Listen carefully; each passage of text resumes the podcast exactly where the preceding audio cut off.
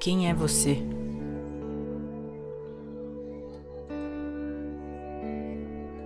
Geralmente respondemos essa pergunta com algo do tipo: eu sou mecânico, sou cantor, eu sou escritor.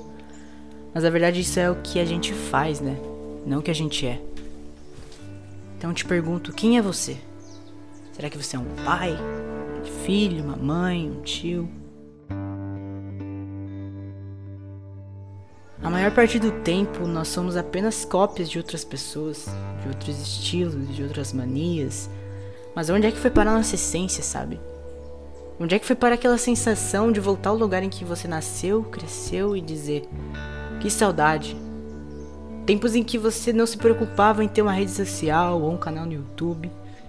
Quando você não se preocupava em se molhar na chuva porque essa era a diversão do dia. A verdade é que nossa essência se foi quando ainda éramos crianças. Nós somos corrompidos por tantas verdades que espalharam e adquirimos para si tantas faces que ficou difícil dizer de fato quem somos, sabe? E uma única pergunta que deveria ser fácil de responder se torna uma das mais difíceis de encontrar resposta. Nós trouxemos à nossa vida verdades que apenas faziam sentido na vida de outras pessoas. O imediatismo nos tornou mimados e a maldade do coração do homem se aproveitou disso. Sofremos por criarmos uma máscara, achando que sabemos quem somos, mas que na verdade apenas repetimos o que aconteceu na vida do outro. Afinal, por acaso você criou a si mesmo? E é nesse dilema que vivemos, preso a coisas que nem sabemos que somos presos. Talvez você esteja preso ao dinheiro e obcecado por ser bem-sucedido.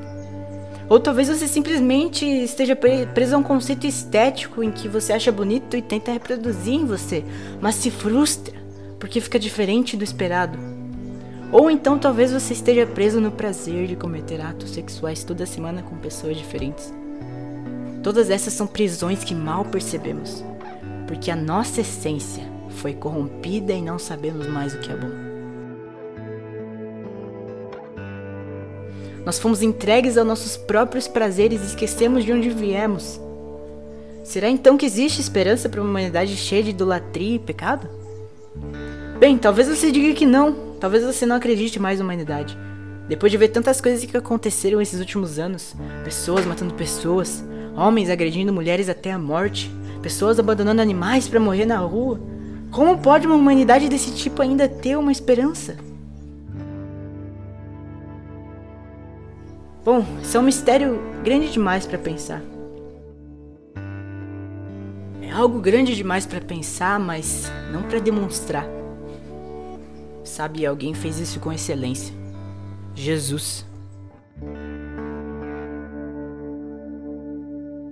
Quem é Jesus, afinal? É um profeta? É igual a Maomé? É parecido com Buda?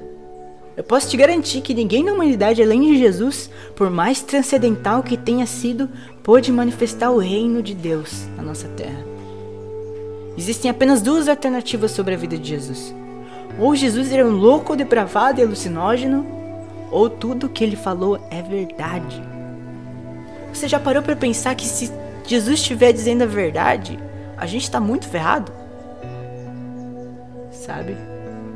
Então, assim como ele mesmo disse aos fariseus mediante um paralítico, o que, que é mais difícil, afinal? Perdoar os pecados do paralítico ou fazer ele andar? E para então que vocês saibam que eu tenho autoridade sobre toda a vida, eu digo para esse homem: levanta-te e anda. E sabe o que aconteceu com o homem? Ele levantou, pegou a maca e saiu andando. Muita gente acha que o que Jesus fez aqui foi apenas uma grande revolução. Mas não foi só isso. Ele cumpriu a lei dos profetas. Ele mudou a história da humanidade, assim como seu destino. O Messias esperado salvou a humanidade pecadora por amor. Esse é o maior mistério do mundo. Mesmo que falemos que entendemos isso, na verdade nunca saberemos como é morrer por alguém que nem merecia a nossa vida. Esse mesmo Jesus que um dia fez isso por nós é aquele que nos traz a essência. É aquele que te toca ao ponto de você transformar sua mente e voltar à essência. Ao ponto zero, ao ponto de maior felicidade que é ser liberto de likes, de rolinhos, de vícios, de relacionamentos tóxicos, da máscara que você veste há tanto tempo, dos costumes e manias copiados do mundo e principalmente de você mesmo. E por mais injusto que possa parecer, ainda há esperança para essa humanidade corrompida e que esqueceu o seu propósito e com suas decisões estão a cada passo mais perto do abismo. De fato, Jesus não veio para os sãos, mas para os loucos, nem para os curados, mas para os que precisam de cura. Não para os que já se encontraram, mas para os que precisam ser encontrados. Já então que tudo que nós somos nós copiamos de outras pessoas, por que então não copiar o caráter de Cristo e seu anseio por estar com o Pai? Hoje Jesus te dá uma nova esperança. Hoje Jesus te apresenta outro caminho, o caminho da liberdade. Basta você viver e aceitar. Porque mais vale o caminho longo e estreito que leva à liberdade do que o largo e falso que leva à sepultura. Depois disso eu te pergunto de novo: quem é você?